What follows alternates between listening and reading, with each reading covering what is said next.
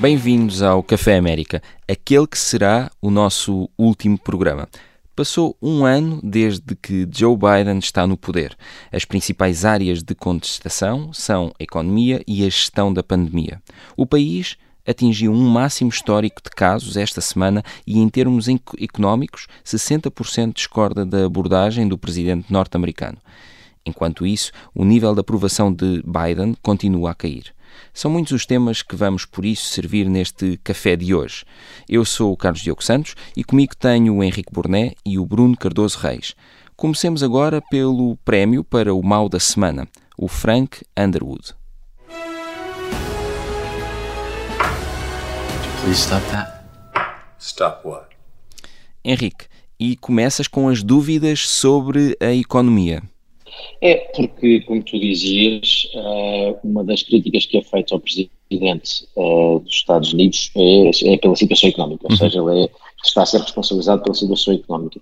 E o que é aparentemente curioso é que se fosse dito sem sabermos exatamente o que é que se está a passar, se eu dissesse apenas que uh, há uma taxa de desemprego baixíssima, que há uh, empregos por preencher e, portanto, que a população tem por onde escolher, não é? Os, os empregados têm por onde escolher as hipóteses que uh, muitos se despediram nos últimos anos, nos últimos meses, por vontade própria, são, em novembro foram 4,5 milhões, uh, e que os salários estão a subir, isto dito assim até parecia que as pessoas tinham razões para estar satisfeitas, não é? Uhum. Isto é, há emprego, podem escolher o emprego que querem ter e estão a ser mais bem pagos. O problema é que isto vem associado com um aumento de inflação, uh, e portanto o que se está a passar neste momento, um aumento da inflação que é causado por vários fatores, entre eles também há de vir a ser este aumento do, do, dos ordenados, mas é causado em parte por todos os constrangimentos gerados pela pandemia, já todos ouvimos falar, uh, o facto das pessoas terem estado durante muito tempo para não consumir e, portanto, guardaram dinheiro que agora têm usado para consumir, uh, e, portanto, isso tem aumentado a inflação, os constrangimentos nas cadeias de logística, Portanto, há aqui todo um conjunto de fatores que têm tido este efeito. E por isso, e isto, o efeito do aumento, do, do, deste aumento súbito dos ordenados, que está a ser uh, acelerado, está a aumentar a inflação. E, portanto, aquilo que até podia ser alguns destes elementos, fatores que levassem as pessoas a estarem satisfeitas com a evolução da economia, não são. Aqui acresce que o crescimento da economia, ainda por cima, é, desorganizados, digamos-lhe assim, porque algumas das atividades que poderiam absorver este consumo de bens, nomeadamente o turismo e a restauração, continuam muito limitadas por causa das restrições que resultam da pandemia, ou seja, as pessoas estão a comprar produtos, estão a comprar bens, mas estão a consumir menos, porque viajam menos, vão jantar fora menos, etc. Portanto, nem todas as áreas da economia estão a crescer da mesma maneira, a evoluir da mesma maneira. Portanto, Embora pudesse haver alguns sinais positivos, a verdade é que há o resultado prático é uma inflação crescente e um descontentamento com a situação económica e, portanto, uh, nem sempre ter uma grande taxa de emprego uma baixa taxa de desemprego uh, e aumentos de ordenados uh, deixa as pessoas satisfeitas. E, e, o lado negativo parece ter uma cara para a maioria de, dos descontentes, não é?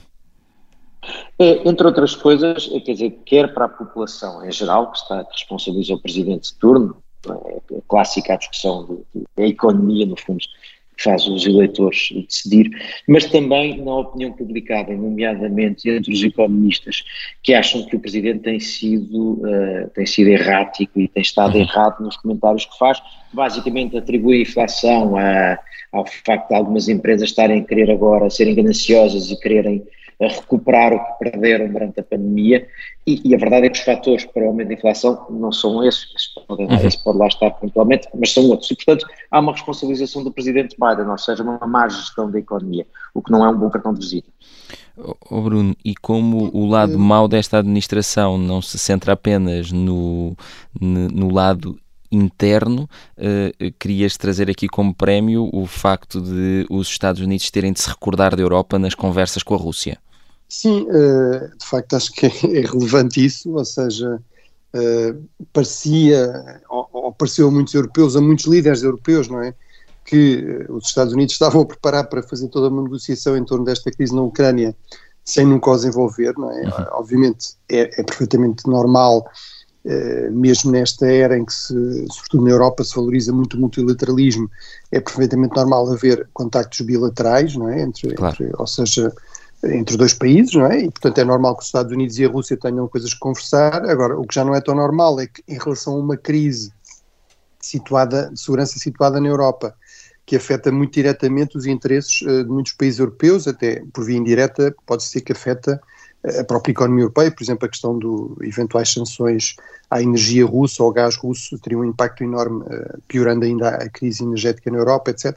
Eh, fazer tudo isso sem, eh, de facto, parecer pensar em envolver os europeus, ou pelo menos a percepção que ficou foi que os, os líderes europeus sentiram a necessidade de ter de recordar isso, de facto, aos, aos seus parceiros norte-americanos. E isso, de facto, enquadra-se num padrão que começa a ser recorrente e corresponde de facto a uma, a uma administração que sendo muito mais diplomática do que a do presidente Trump, não é? E, e, basta, no fundo, o presidente Biden não ser o presidente Trump para ser logo muito mais popular internacionalmente, com dois ou duas ou três exceções, talvez Israel, Arábia Saudita, enfim, os próprios números mostram isso. Há, há uma sondagem feita pelo Pew Research Center em muitos países do mundo sobre a percepção da liderança americana. Ela aumentou logo para, para o dobro, eh, mal o Trump saiu, portanto, mal o Biden entrou.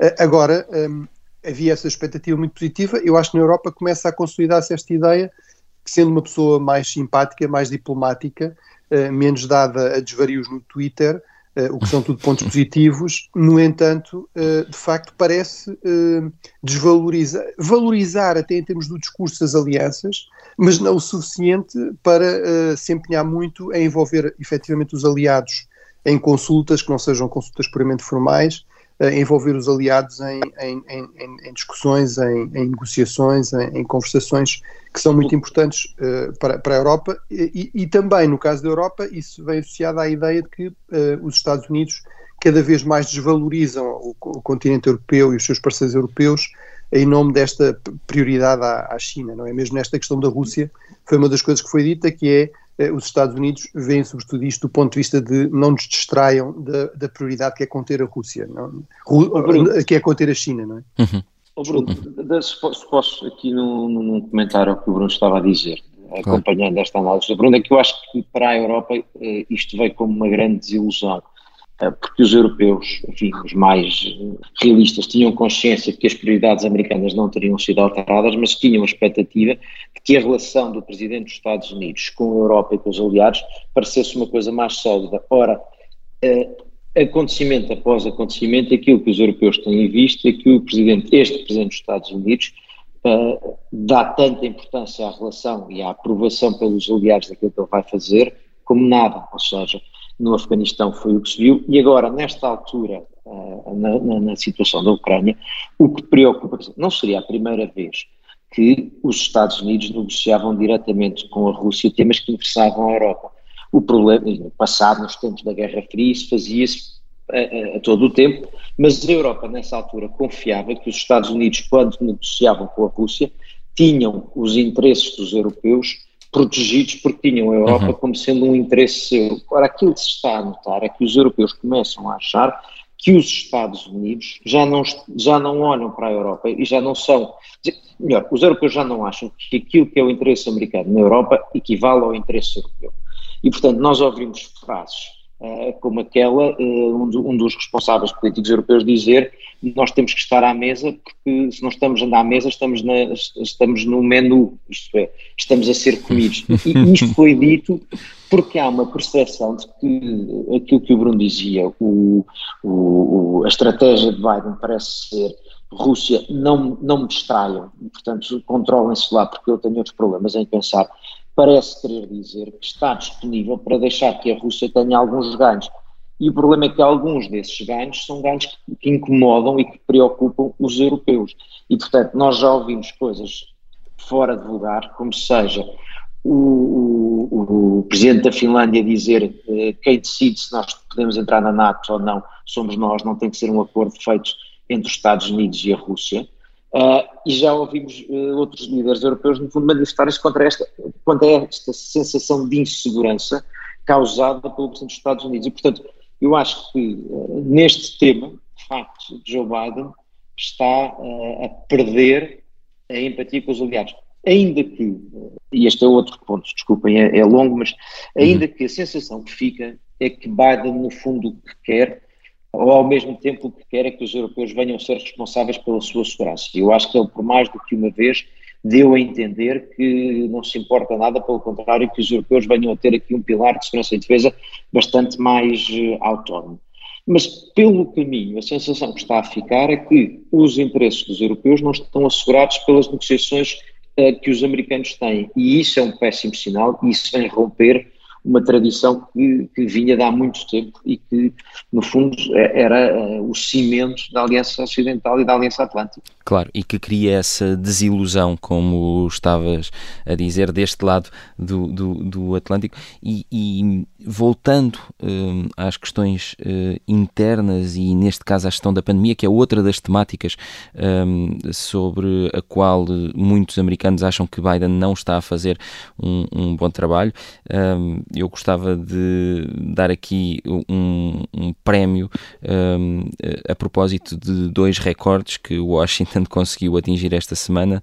Uh, alcançaram num dia dois números nunca antes vistos e não são nada positivos. Foram registados um, 1 milhão e 350 mil novos casos, o maior número de infecções diárias alguma vez registado no país, uh, mas não se ficou por aqui. Houve também com a variante Omicron e, e, e, dado, e este dado é mais importante ainda do que o número de novas infecções, um, os Estados Unidos tiveram um máximo de internamentos. 136.604 pessoas estavam hospitalizadas esta segunda-feira e um, eh, estes máximos vêm eh, não só um, superar aquilo que, que, eram os recordes dentro uh, dos Estados Unidos, como também uh, no caso do número de casos uh, de, de, infecções diárias, o recorde de um país, portanto, de qualquer país do mundo, e, e ainda que nos Estados Unidos as segundas-feiras. Um daqueles recordes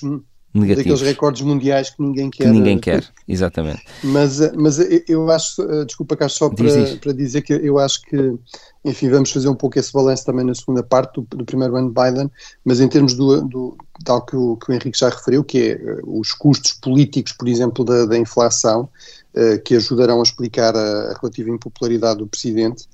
Neste momento da sua presidência, ele só é ultrapassado uh, pelo presidente Trump em termos históricos, ou seja, é, é o segundo presidente mais impopular.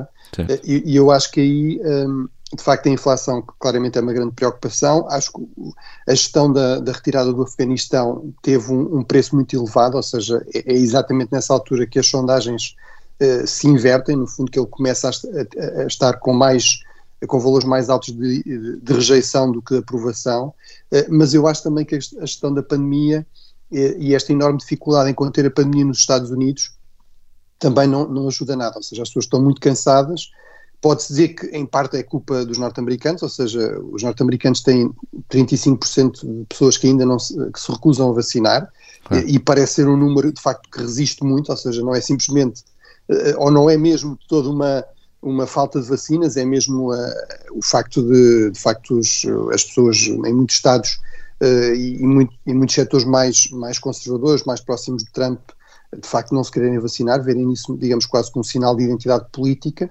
mas a verdade é que, lá está, pode ser injusto para o presidente Biden, mas a verdade é que ele é que é, eh, é, é, é que é culpado daquilo que se passa no, no, país eh, e as pessoas estavam com a expectativa, o próprio alimentou a expectativa de que ia conseguir gerir a pandemia e sair da pandemia e isso não aconteceu. Governar não é, não é uh, pôr em prática um, um plano doutrinário, é resolver problemas e as pessoas acham que os problemas não estão a ser resolvidos. Não, isso claramente, Esse aliás, é enquanto que em, em abril de 2021 uh, 62% aprovava a gestão de, de, da pandemia, portanto, da, da, resposta à pandemia, agora em dezembro uh, esse número baixou quase 20 pontos para 45%. Uh, e portanto é um sinal de que as coisas claramente não, não estão bem ou pelo menos, quer dizer, não estão bem porque os números de internamentos o mostram, mas eh, eh, além de não estarem bem, não são percepcionadas como, como sendo um bom trabalho, não é? Exato, exato. Bom, mas porque também há coisas positivas do, do outro lado, vamos então entregar o nosso donut da semana.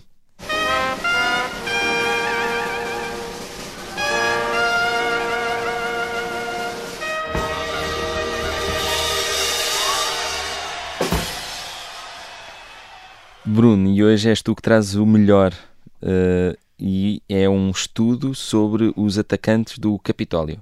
Sim, quer dizer, o tema é bastante, vamos dizer assim, deprimente ou negativo, Uhum. Uh, mas, mas de facto é importante fazer este tipo de trabalho. É, é, é, um trabalho realizado por um centro que se especializa no estudo do terrorismo e da, da violência política que existe na Universidade de Chicago, uh, dirigido pelo Robert Pape, uh, e de facto ele, ele, eles fizeram um estudo muito aprofundado, com base em tudo o que é informação disponível sobre as pessoas que, que, se envolveram neste, neste ataque, digamos, ao, ao Capitólio, que são, que são algumas, quer dizer, aquelas que pelo menos foram acusadas, não é? Eh, que são já bastantes centenas, eh, e de facto aquilo que eles eh, confirmam é que no fundo, tal como acontece em relação ao terrorismo, Uh, isso aí até é um mito que muitas vezes é promovido por uma certa análise, vamos dizer assim, mais à esquerda, que é a ideia de que os terroristas são sempre pessoas pobres, oprimidas, uhum. portanto, despre...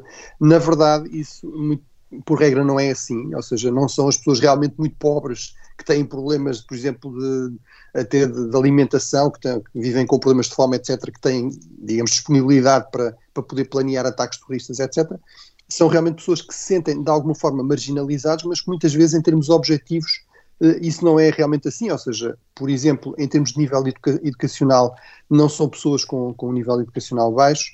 Eh, em termos de, digamos, de meios económicos, eh, eles, eles, eles, por exemplo, concluem que à volta de metade das pessoas são uh, proprietários de empresas, muitas, muitas delas pequenas e médias empresas, mas proprietários de empresas, de alguma forma, ou gestores, quadros, profissionais liberais, digamos, com rendimentos uh, acima da, da média norte-americana, e o número de desempregados é exatamente aquele da média norte-americana na altura, que era à volta de uh, 7%.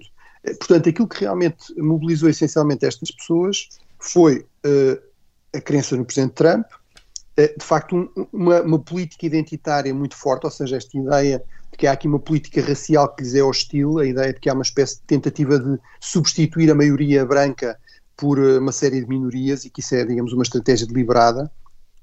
Uh, portanto, é isso que aparece de facto nas sondagens e, e de facto, e, e, sobretudo esta questão muito preocupante que aparece noutras, noutras sondagens, uh, de que de facto há, há um número crescente de norte-americanos, uh, à volta de um quarto dos norte-americanos, que admitem a utilização da violência em certas circunstâncias na política, não é? Uhum. Esse número anda à volta dos 23, 24% no caso dos democratas, chega aos 40% no caso dos republicanos, obviamente muito promovido por esta liderança re republicana dominada pelo Trump, mas é de facto um número extremamente preocupante uh, e que nos deve preocupar a todos aqueles que têm alguma, digamos, alguma estima pelos Estados Unidos, além de que nos deve preocupar a todos, mesmo os que não têm estima, porque os Estados Unidos são um ator fundamental para a estabilidade do, do, sistema internacional, da economia internacional, etc. E, portanto, eh, a possibilidade de violência política recorrente nos Estados Unidos devia nos preocupar a todos. Claro, Henrique, ah, como o é Bruno é estava a dizer, não, não é um claro, não é um tema bom, mas a existência deste estudo e as conclusões que ele traz uh, são importantes e, e, e fundamentais o, para percebermos o, o que se passa. O problema é que depois os decisores políticos deviam ter tomado, ou, ou os políticos deviam ter tirado conclusões sobre o que aconteceu, não têm, não têm tirado as que deviam tirar, e aqui refiro-me sobretudo ao Partido Republicano. Eu acho que o Partido Democrata, a única responsabilidade que tem nesta história é de tentar surfar a circunstância para tentar, eh, quanto mais puder diabolizar o Partido Republicano, mais o fará, mas objetivamente o Partido Republicano tem ajudado bastante porque tem-se tem prestado para isso. E o problema é que, passado um ano, eh, ainda não ficou claro que devia ser, não foi assumido pela maioria dos republicanos aquilo devia ser absolutamente óbvio que é, o ataque de 6 de janeiro só aconteceu porque aquela gente que o Bruno acabou de descrever acreditava que as eleições tinham sido roubadas. Elas não tinham outra razão de caixa acreditavam que havia uma conspiração uhum. e que essa conspiração levou ao roubo das eleições. E essa crença foi provocada por aquilo que o Presidente, então, em exercício, que perdeu as eleições, provocou. Portanto, é-me indiferente qualquer conclusão que, venha, que se venha a chegar sobre se ele trocou mensagens ou não trocou mensagens com alguém, esteve em silêncio durante a invasão do Capitólio. A verdade é que aquilo só aconteceu porque aquele presidente disse o que disse. E o Partido claro. Republicano ainda não, a grande parte do Partido Republicano ainda não resolveu esta questão. E isso é que é grave. Aí a responsabilidade política é crucial e é uma das grandes conclusões também de, deste estudo. Eles estimam que entre 13 e, e 30 milhões, portanto no mínimo e no máximo de norte-americanos, estariam seriamente disponíveis a, a, recorrer à violência armada em política, que à volta de 8 milhões destes estarão armados, não é? Têm armas.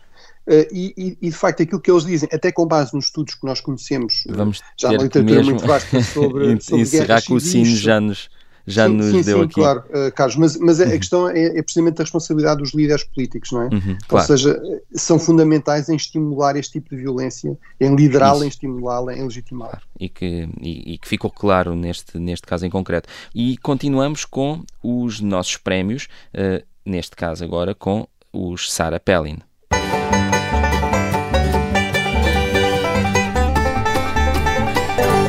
Henrique Burné, começas com os disparates da semana e uh, o teu prémio vai para mais uma suspensão do Twitter. É, uh, podíamos começar pela própria da suspensa, que é ela própria todo um disparate. a, a representante Marjorie Taylor Greene, uh, que chegou ao, ao, Congresso o ano passado, vinda da Georgia, uh, e que dificilmente cai dentro de qualquer outra definição que não seja um completo disparate. Uh, chegou ao cúmulo de ter sido expulsa de comissões parlamentares, portanto, comissões no Congresso, porque com o voto favorável, quer de democratas, quer de republicanos. Uh, foi adepta de teorias da conspiração, daquelas da Cannon, uh, que depois veio dizer que não, que afinal não, não, não, não, acompanhava completamente. Uh, enfim, é, pá, é, a quinta vez que o Twitter a ameaça e, portanto, finalmente suspendeu-lhe a conta particular, não a conta de congressista, a conta particular onde ela diz os absurdos mais absurdos, desta vez, se não me engano, era sobre a vacinação e o os males que a, que a, vacinação faria. Portanto, eu não tenho a menor empatia pela Marjorie Taylor Greene. Eu tenho um problema de fundo com esta questão uh, das contas suspensas, das contas de políticos suspensas pelo Twitter. Já tinha no quando foi a altura de Trump e continua a ter. Porque uh, das duas, uma, ou nós temos pessoas que violam as regras sobre a liberdade de expressão e, as, e os sistemas normais, enfim, que têm que ser adaptados à realidade, Uh, uh, digital e, portanto, mais rápida. Mas os sistemas normais funcionam e as pessoas são responsabilizadas por aquilo que dizem e por as mentiras que dizem, etc. Ou nós aceitamos que estas plataformas são como se fossem meios de comunicação, e, portanto, é perfeitamente legítimo. Se eu for um jornal, eu escolho que pessoas é que podem publicar no meu jornal e pessoas é que eu proíbo de publicar a partir de um determinado momento, e isso não é censura, é uma escolha editorial. O problema uhum. é que estas plataformas, como o Twitter, querem, querem o melhor dos dois mundos. Querem de manhã não serem responsabilizados pelos conteúdos e querem à tarde uh, poder agir sobre alguns dos, do, dos conteúdos porque querem provar que evitam os discursos de ódio. Isto é um sítio, é, é, é, um caminho muito estreito e tem tudo para poder correr mal, porque estas, estas pessoas não entram em silêncio, não fazem mute, elas vão à procura de outras plataformas onde isto pode ser dito e os ouvintes também. Portanto, aquilo que parece uma solução, na verdade, não é solução nenhuma. Estes disparates vão continuar a ser ditos noutros sítios e, portanto, isto é uma aparência de resolução que não resolve coisa nenhuma. Uh, uh, Trump ter desaparecido do Twitter apenas tornou o Twitter o sítio mais, uh, mais confortável, mais simpático, mas não resolveu nenhum dos problemas que o Trump representa para a política americana. Uhum. E o mesmo se diga desta louca. Claro.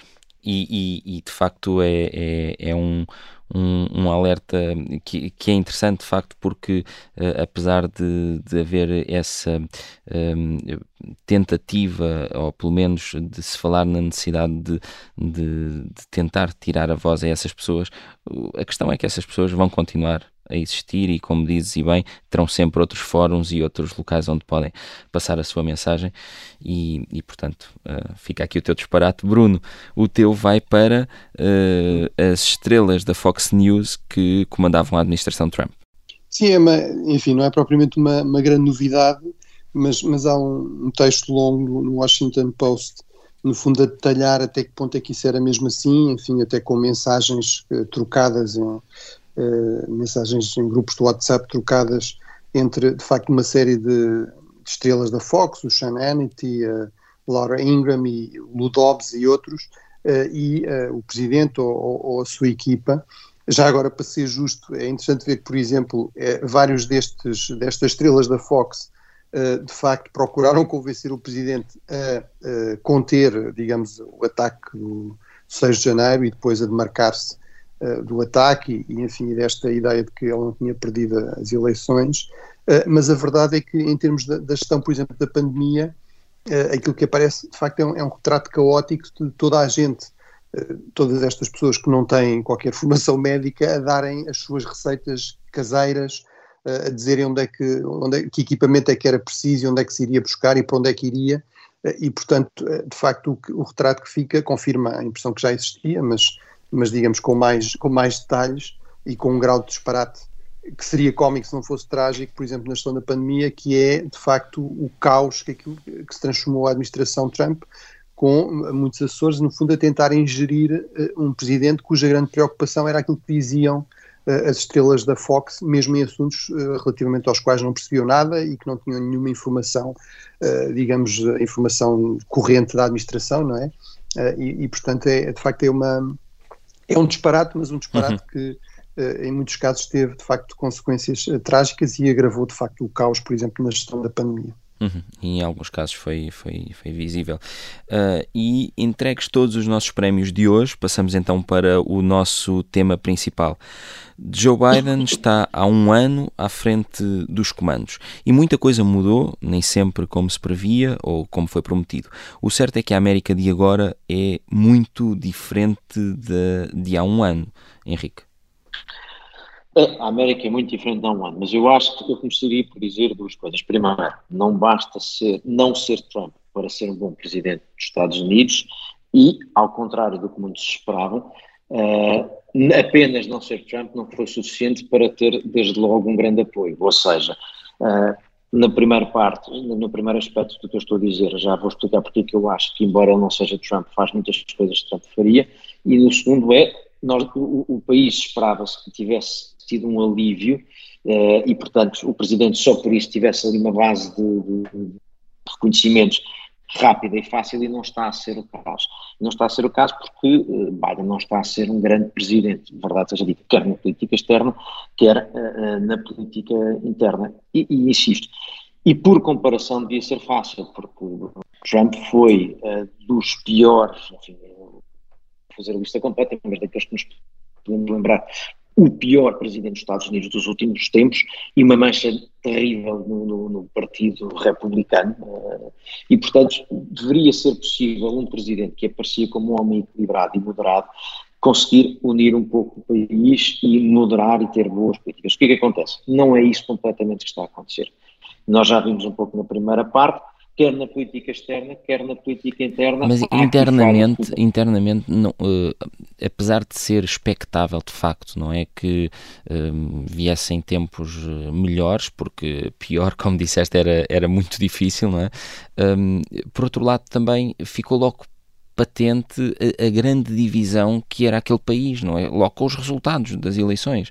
É, isso, é. isso não podia ser já um sinal de que aquilo que vinha não era assim tão bom no plano interno?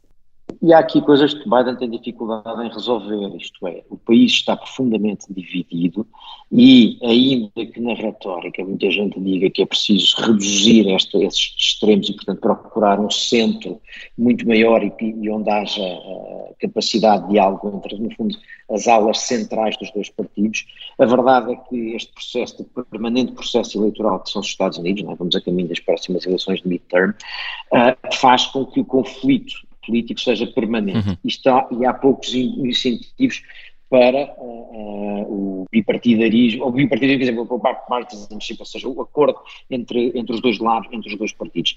E Biden está, uh, não tendo uma maioria absoluta, e provavelmente vai perdê-la, no, no Congresso, eh, tem estado com a dificuldade de negociar desde a ala esquerda, esquerda do Partido Democrata até conseguir tentar ter alguns republicanos.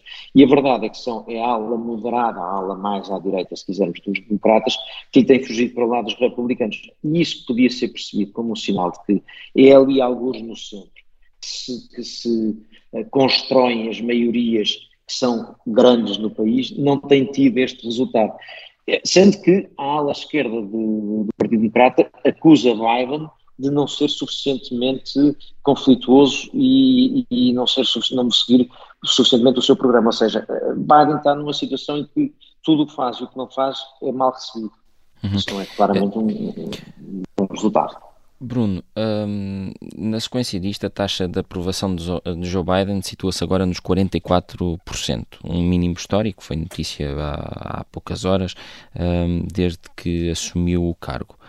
o que é que isto pode significar além daquilo que nós temos vindo a falar aqui e que acaba por se traduzir também um pouco na, na exceção de Donald Trump, não é? Uh, um, como é que tu vês esta, esta uh, escalada de, de, da taxa de, de, neste caso, a diminuição da taxa de aprovação? Sim, portanto, ele está com a volta de 51,5% de pessoas que desaprovam são críticos da presidência, 43% que, que aprovam, é? E a grande inversão realmente é a partir de agosto. Quer dizer, eu acho que aqui há três, há três dimensões de, de análise fundamentais. Uma é, é, de facto, digamos, vamos dizer assim, a, a política da politiquice, ou seja, a política eleitoral, que toda a gente diz mal, mas que é preciso para ganhar eleições e para se manter no poder. E, portanto, aí, por exemplo, as sondagens de, relativamente à popularidade do presidente de facto não são muito animadoras, ou seja, eh, de facto não houve aqui uma viragem de página, o, país continua extremamente polarizado. Eh, nas eleições importantes que houve este ano, por exemplo, na Virgínia, os democratas não conseguiram vencer, perderam, não é? Na, na Nova Jersey, que é um, que é um sinal, não é? Quase, quase perderam, é? uhum. Eh, e, e, portanto, e, e, grande parte dos analistas, enfim, dos especialistas em sondagens, etc., consideram que será muito provável que os democratas percam uh, o controle do Congresso nas próximas eleições intercalares, que serão já uh, em novembro deste, deste ano. Aliás, diga-se, isso não será assim tão extraordinário, costuma é a regra, não é? Geralmente estas eleições, os Estados Unidos têm ciclos eleitorais de dois em dois anos, e, portanto, nestas eleições que são, no fundo, a meio do mandato de um presidente, o, o normal é o partido do presidente perder votos.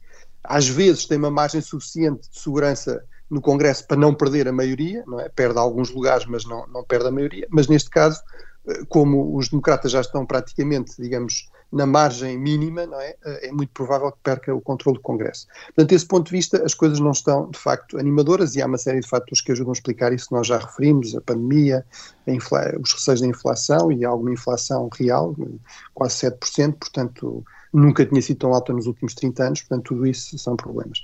Depois, a nível da, da política, digamos, da, da, tomada de decisões, da, da capacidade de fazer coisas, eu acho que se pode criticar certos aspectos, apesar de tudo, e tendo em conta, sobretudo, esta enorme polarização, eu acho que o Presidente conseguiu algumas coisas, e algumas coisas até impressionantes. Por exemplo, uma lei de infraestruturas com quase 2 uh, trilhões de dólares, que, ou 2 mil, mil milhões de dólares, ou 2 bilhões de dólares, enfim, estas traduções da, dos bilhões e dos trilhões são sempre um problema do inglês para o português, mas eh, que se falava há, há, há, muitos anos, o Trump falou, o Obama falou, ninguém conseguiu aprovar, ele realmente conseguiu e, e será uma coisa muito importante eh, e muito necessária.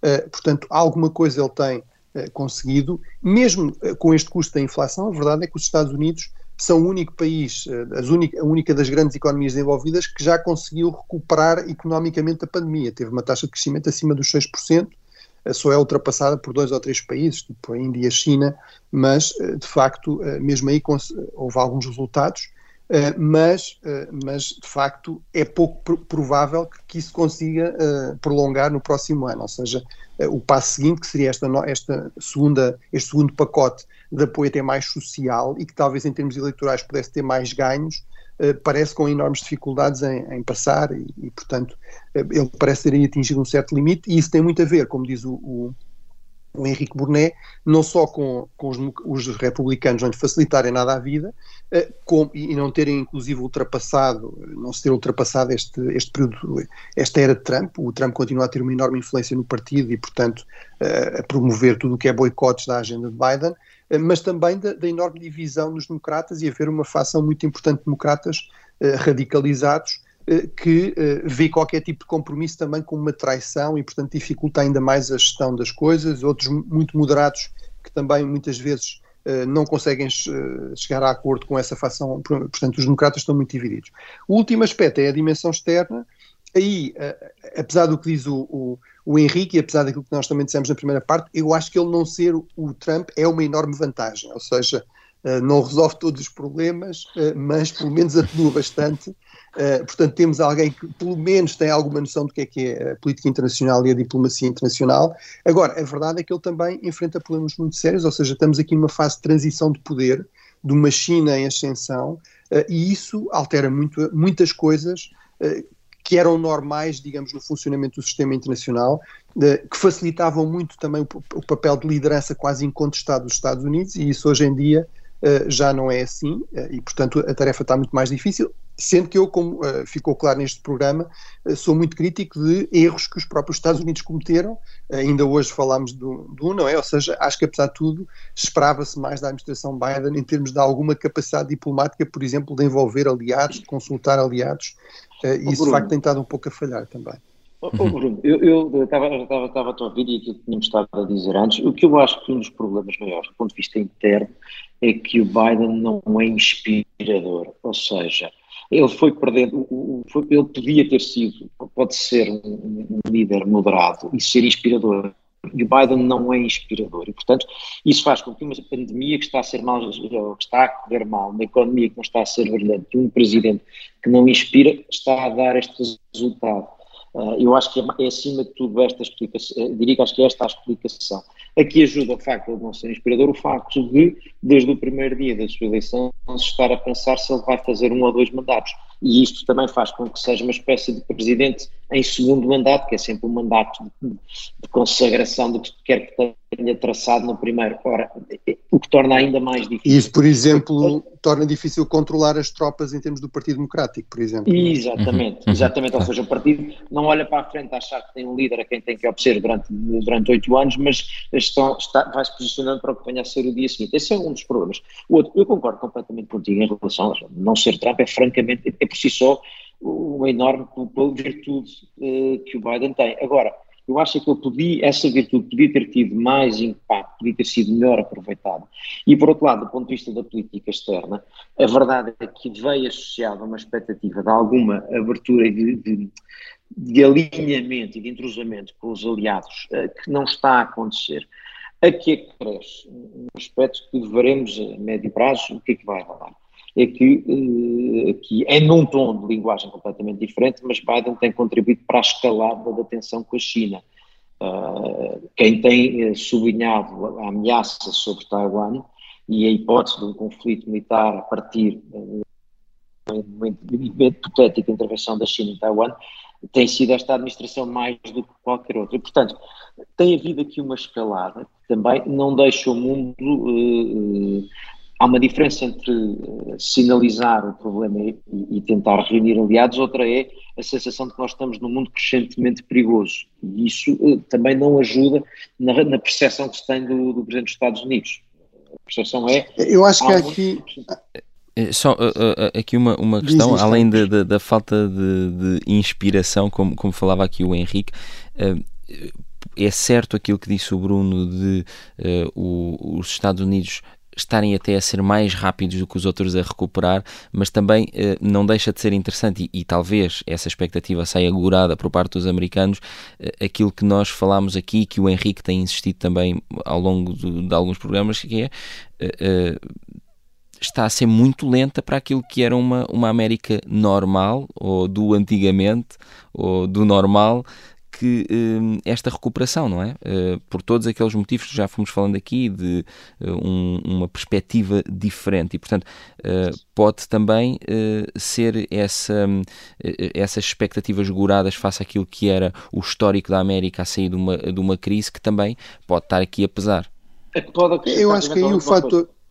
Desculpa, Bruno. O fator, o fator inflação aí é, é, talvez o que torna isto mais complicado, porque é isso que significa, porque de facto se nós compararmos os números até de crescimento de emprego ou de crescimento da economia, por exemplo, no pós-2008 com, com Obama e agora, ou mesmo durante a administração Trump, de facto os números são impressionantes neste primeiro ano. A questão e, é que, mas, em termos de salários reais, a inflação come grande parte disso, não é?